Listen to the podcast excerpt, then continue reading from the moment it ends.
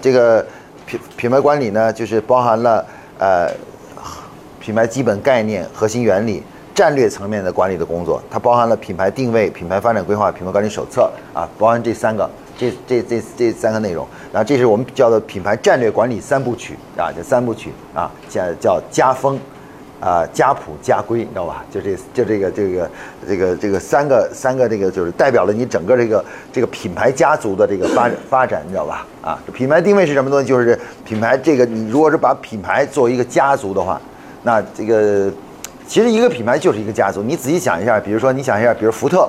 福特这个汽车，如果你仔细看一下，它这个呃，这个在历史中过去一百年，呃，过去将近差不多一百年生产的产品，你拿出来看一下，你就发现，其实它的产品有几千个，甚至接近一万个不同的车款已经出来了，你知道吧？就是一个家族。但是呢，它那个汽车就跟人一样的，有生就有死，你知道吧？有的车在那个时代火了一段时间，就是特别特别红火。但是呢，随着时间的推移呢，那个车也被淘汰了，你知道吧？啊，它有点像我们那个家族一样的，有些产品呢，曾经有一段时间很辉煌，然后又过慢慢慢慢随着时间推移就死掉了。但是有一个东西没有改变，就是福特这个这个名称这个名字，这个名字你在一百年前叫福特，现在还是叫福特，对吧？标虽然变了，但是那个那个英文字没有改变。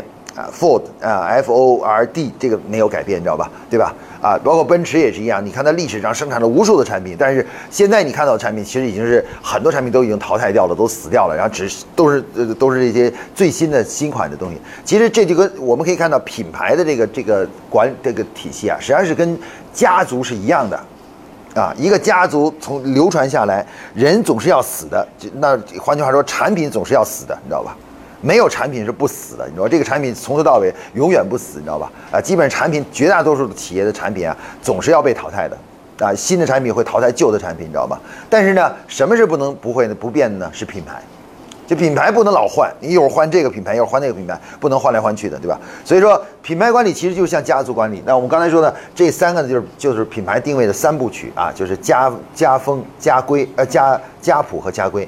然后呢，另外还有品牌战术管理的一系列工作啊，对品牌进行测量啊，对它进行拼分析啊，然后制定每年的品牌发展的这个这个呃年度经营计划啊，把这计划制定出来，然后呢去监控执行啊，监控执行啊是这样的。然后另外呢，就是品牌的关键技术点呢，其实就主要是有两两类，一个是什么？就是新产品上市，一个呢就是广告开发。广告开发啊，上次我们曾经打过一个比方，我不知道大家还记不记？我用这个叫发面的这个概理念啊，我说，啊，产品产品是面对吧？然后那个什么，呃，服务是水，然后加上那什么以后呢？加上那个广告以后呢？广告是什么？是发酵粉，加上广告以后呢，它就会迅速的膨胀，对吧？就就就面就发起来了，你知道？市场就发起来了啊！上次我讲过这个这个内容啊。那这个呢就是什么呢？这就是我们说的品牌管理的总图啊。基于这个总图，我们来看看品牌定位在哪里呢？品牌定位其实是对一个品对一个品牌的这个风格，就也就是那个家风的确定过程，就怎么样确定一个统一的一个风格啊？我们说一个家族，有的家族，比如说是。啊，这个呃是这个叫做呃书香门第，书香门第它就是以读书啊这个为为为这个家家族的特征之一的。然后呢，有的的家族呢可能是军人的这个家族，就是从呃几代人都是都是。当当那个武将的啊，就是过去咱们古代有很多这种军人家族啊，就是几代人都是在都是国家的著名的将领啊，这个这个将领。那有也有的是，比如工匠家族，他就是从几代人都是做工匠的啊，都是做工匠的。那实际上这种，我们说这个家族的这个特征呢，其实就是对于品牌来说就是品牌定位。品牌定位就是要确定你这个家族下面一直发展下去，你的那个始终不变的那个 DNA 是什么？那个那个血脉是什么，对吧？别人一想起你来说，第一想到的是什么？想到想到对你对你联想什么？这个品牌与产品的关系呢，暗合了我们这个希腊哲学中所说的哲学思想，你知道吧？哲学思想就是什么一个东西，什么东西用不变的东西去指导变化的东西。产品是变化的，你知道吧？品牌是不变的。我们要用不变去应万变，你知道吧？应万变。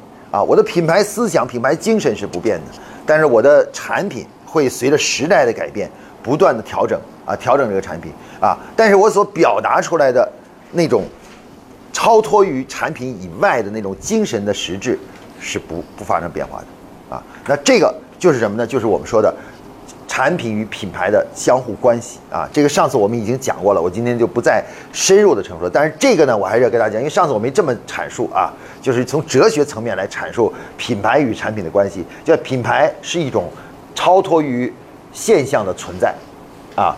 而产品呢，它必定是它是品牌的一种具象化的体现，但它其实骨子里的话来说呢，它是它是经常变化的，产品老在不断的改变，不断的改变，不断的改变，你知道吧？不断的改变。那你要想保证这个变化的东西能够有共同的一个不变的东西，那你就必须得有一种精神的实质作为一种引领，啊，变来变去叫做万变不离其宗，啊，就我们经常说有一句话，中国有一句成语叫。万变不离其宗，对吧？那那个宗是什么？那宗就是品牌。那万变是什么？是产品啊，就产品万变，不离品牌，呃之宗，你知道吧？就不离品牌之宗啊。你怎么变都可以，但是你不能变出那个品牌所表达的那种那那种核心思想，你知道吧？核心思想，像奔驰，它的车型也在变啊，每天这什么配置也在变啊，什么功能也在变，但它无论怎么变。它给你的那种感受，它是不变的，对吧？感受基本是一致的啊。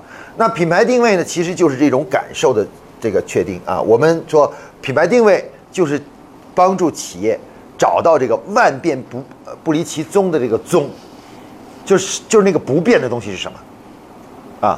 所以说，大家在做品牌定位的时候，一定要牢记这一点，就是品牌定位的它这个它这个它这个抽象性啊，是品牌的定位的核心。因为如果一旦它过于具象，比如说，有人说王老吉是凉茶，对吧？是凉茶，说这个就是王老吉的定位，你知道吧？就是它的定位。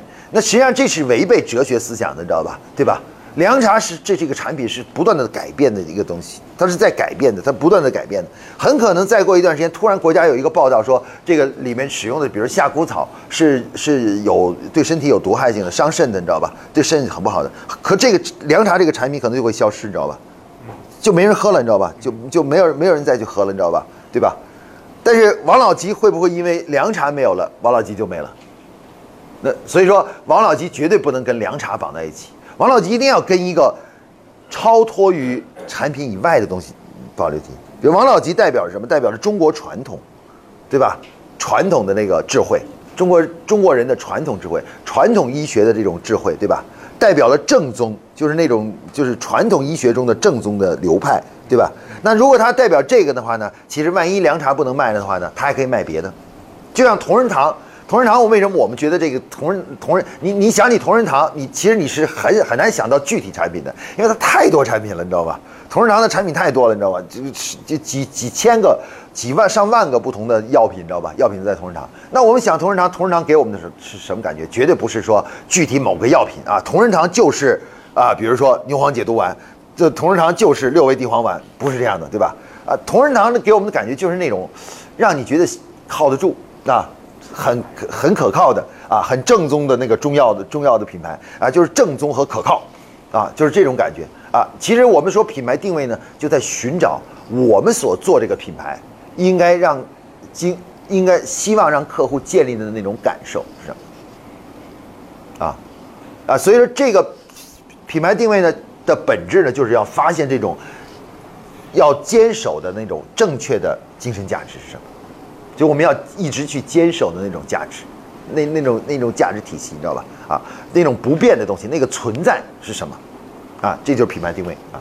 狭义的呢，就是最狭义的定位的的定狭义的所谓的品牌定位呢，就很直接直接，它就是定什么呢？定你的精神价值啊，给客户的精神价值是什么？就是最终啊，经历了比如十年二十年以后，客户再想起你的时候。脑子里肯定不是想具体产品，而是开始想起了一个一种感觉，你知道吧？啊，就那个感觉是什么？哎，这就是狭义的定位，啊，就是说，如果你想做的最简单、最简单的定位的话，那就做做这儿就可以了，就是把这个统一一下，大家说我们要传递给客户那个、那个、那个、那个感受是什么东西就可以了。但是呢，为了结合营销的话，因为营销是。你定完位以后，马上你明天就可能要开始卖东西了，呃，制造产品出来了，对吧？所以你得去干活啊，干具体事儿啊。所以广义的定位呢，它就是在这个精神价值这个基础上啊，在这个精神价值基础上呢，基于现在的公司的现状和情况，基于现在的经营，延伸出了关于品类、品质，然后呢利益，还有呢就是 VI，啊，就是这个 VI 就包含了 logo 啊什么这些东西，你知道吗？啊。